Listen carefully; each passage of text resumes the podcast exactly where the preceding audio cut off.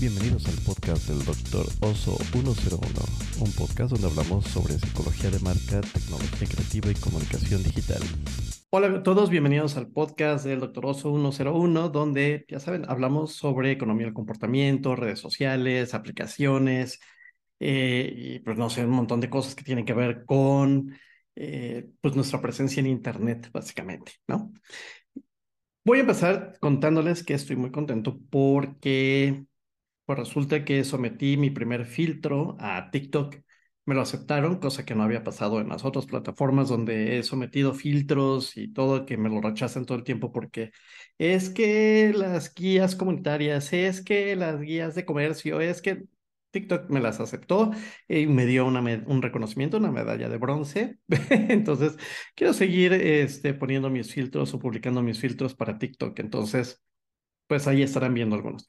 El que me aceptaron, si lo quieren ver, es uno que se llama 24 Minutos, que es un tributo a Jacobo Saludowski, eh, un comentarista de noticias, eh, pues de los años fines 60, 70 eh, que tenía esos audífonos enormes, seguramente se acordarán de él, o lo habrán visto en algún meme, que ahí están.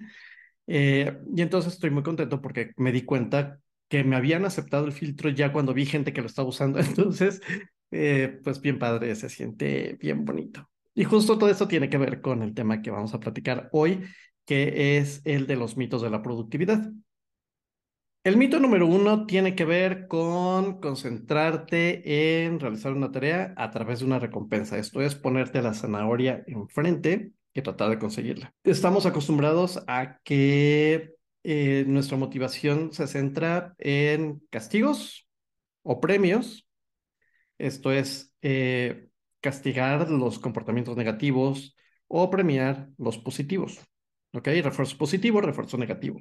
Y la verdad es que todos, eh, pues estamos funcionando o funcionamos a través de salir del, eh, o liberarnos del dolor, ¿no? Y de la incomodidad y del querer. Entonces, eh, pues creo que una estrategia basada en premios y castigos pues no es muy, no es muy efectiva al final del día porque, bueno, muchas veces preferimos aceptar el castigo a aceptar el premio y esforzarnos un poquito más por conseguirlo. Eh, creo que una de las formas que podemos utilizar para eh, mejorar esta parte del mito o eliminar esa parte del mito es básicamente la gamificación. Muchas veces, y no solo en el trabajo, por ejemplo, a la hora de comer, si hay algo que no nos gusta, seguramente lo vamos a poner hasta el final o lo vamos a hacer primero con tal de salir del, del paso y salir de esta pues liberarnos del dolor, de la incomodidad, lo que vamos a hacer es comernoslo rápido o hacer algo más. Eh, algo más como no respirar, hacer la tarea más rápido, este, y, en eso, y justamente en, desarrollar esa tarea de querer salir más rápido es que nos atoramos más. Gamificar creo que es una mejor opción porque encontrar las cosas divertidas dentro de la incomodidad que vamos a tener ahí pues va a hacer que si nos vamos a tardar mucho tiempo en realizar esta tarea, pues la podamos hacer de la mejor forma, un poquito más divertida y a lo mejor hasta se nos pasa mucho más rápido, porque además es una herramienta que nos mantiene enfocados. El juego siempre nos enfoca en los objetivos que tenemos que lograr, entonces esa podría ser una de las opciones. La segunda tiene que ver con las aplicaciones. Yo enseño aplicaciones, pero las aplicaciones de productividad que se supone que te van a ayudar a concentrar y eso también es otro mito, porque pues eh, buscar las aplicaciones y probarlas para saber cuál es la mejor que se nos acomoda, pues también es un distractor y es algo que nunca terminas porque no todas las herramientas tienen todo lo que necesitamos para poder ser productivos.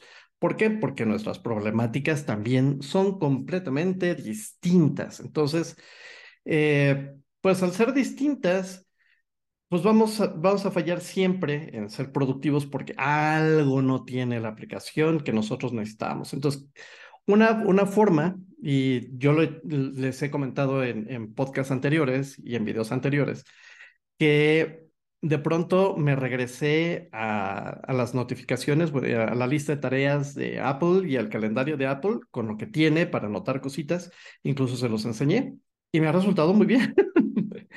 ahí voy. Este, ya no he tenido que buscar otras aplicaciones para poderlo hacer. Inclusive lo único que he hecho es aumentar un atajo, una automatización para poderme acordar de cosas que durante el día eh, pues tengo que, tengo que hacer. Entonces, primero lo que tienes que hacer es diagnosticar el problema para luego buscar esa solución. Y para eso, para encontrar esa solución, tienes que dedicar tiempo. Entonces, lo que yo, por ejemplo, los lunes no tengo mucha actividad y me dedico a generar contenido, me dedico a buscar, etcétera, etcétera, pero también he encontrado que en las noches, ya cuando me voy a acostar, soy más creativo y más eficiente a la hora de hacer investigación y de buscar cosas que necesito para mi trabajo. Entonces, eh, pues esa es una de las formas que, que puedes eh, utilizar para eh, empezarte a dar cuenta de cuándo, cuáles son tus, tus mejores momentos para qué tipo de actividad cognitiva necesitas hacer. La otra es la multitarea. Esa es la, la de mucha gente que me ha dicho, no es que yo sí soy multitarea, yo puedo hacer muchas cosas al mismo tiempo. Ah, ah, nadie podemos. Lo que hacemos es dividir la atención. ¿Ok? Entonces, hay eh, ciertas formas de multitarea que podemos utilizar, pero ojo, todas estas formas de multitarea básicamente tienen dos, dos cosas o se componen de dos elementos. La primera es el poder de procesamiento que está limitado a una sola cosa. Por ejemplo, hay una tarea que te requiere mayor nivel cognitivo o mayor nivel de comprensión que otra que no necesita tanta atención. Entonces, lo que haces es priorizar las salidas cognitivas o las salidas de actividad de cada una de estas actividades. Por ejemplo, cosas que sí podemos hacer al mismo tiempo es hablar por teléfono mientras caminamos. ¿Ok? La actividad principal cognitiva está en la llamada telefónica, en poner atención en las cosas que nos están diciendo y en las que tenemos que responder, y la otra que no tiene gran, eh, no ocupa tanta capacidad, que es simplemente la de comunicar y ver por dónde vamos para no caernos. No funciona mucho cuando vamos manejando y menos cuando vamos este, eh, como muy distraídos o la actividad eh, cognitiva que tenemos que realizar, todo lo que hay que pensar es más de lo que podemos hacer. Entonces, ¿por qué? Porque de repente generamos estas imágenes mentales donde estamos eh, poniendo el, el, escenario que tenemos que resolver y eso pues obviamente genera choques y accidentes. Entonces, eh, pues trata de dividir eh, en, esa multitarea qué tareas puedes realizar de manera mecánica y qué otras tareas te requieren mayor concentración. El otro mito tiene que ver con estar listo para conseguir metas. El perfeccionismo de pronto también nos mete en problemas y con algunos alumnos me pasa. Eh, quieren hacer todo muy perfecto y entonces en ese estar increíblemente perfecto, que tampoco les genera nada más que una tranquilidad cognitiva, pues al final del día tampoco es como muy efectivo. Entonces, eh, mucha gente eh, te dice es que todavía no estoy listo para hacer esto o aún no estoy completamente preparado para eso. Y alguien más ya te ganó la idea del negocio, alguien más ya te ganó ese negocio, alguien más ya lo hizo, pero es que lo hace mal y que no sé qué, sí, pero ya empezó. Recuerden, una de las reglas del emprendimiento es producto mínimo viable para audiencia mínima viable. Entonces, eso es bien importante. Primero define qué es estar listo para esa tarea, porque tampoco puedes decir que eh, o, dejar de pensar en tu meta en un sueño como algo que no se ha terminado, si tampoco se ha empezado a hacer. Entonces, eh, redefine es, esa parte y qué es lo que se necesita para en realidad estar listo o dedicarle el tiempo, porque muchas veces tiene que ver con eso. No le queremos dedicar el tiempo porque tenemos miedos de que las cosas no salgan como las pensamos, eh, que no es el momento adecuado, que no hay suficiente este, tiempo, espacio, eh, dinero, etcétera, etcétera. Entonces, pues no puedes terminar algo que ni siquiera has empezado. Y el último mito es las listas de tareas. Todos medimos la productividad por el número de palomitas que le ponemos a la lista que vamos haciendo. Y la verdad tampoco son tan útiles que digamos para la, para la productividad, igual que el punto anterior que les decía, el mito de estar listo para realizar una tarea, porque igual tampoco podríamos estar listos completamente o estar listos del todo, o es, o es más, ni siquiera estar listos, así, tal cual. Entonces, solo porque no hayas puesto una palomita en uno de los objetos de la lista no quiere decir que no haya sido productivo. ¿Ok?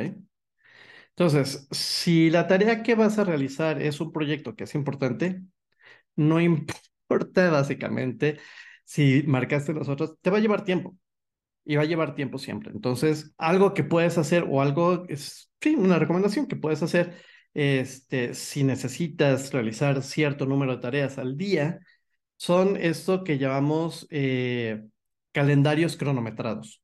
Entonces, en el calendario cronometrado tienes determinado tiempo para hacer una tarea. Si no lo realizas en ese determinado tiempo, entonces te pasas a la siguiente.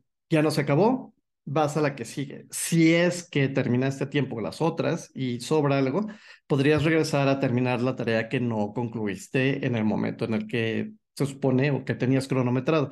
Para eso hay varias aplicaciones, eh, eh, timeboxing se llaman, que puedes descargar y entonces vas asignando estas tareas justamente por tiempo. Más o menos es lo que yo estuve haciendo este fin de semana.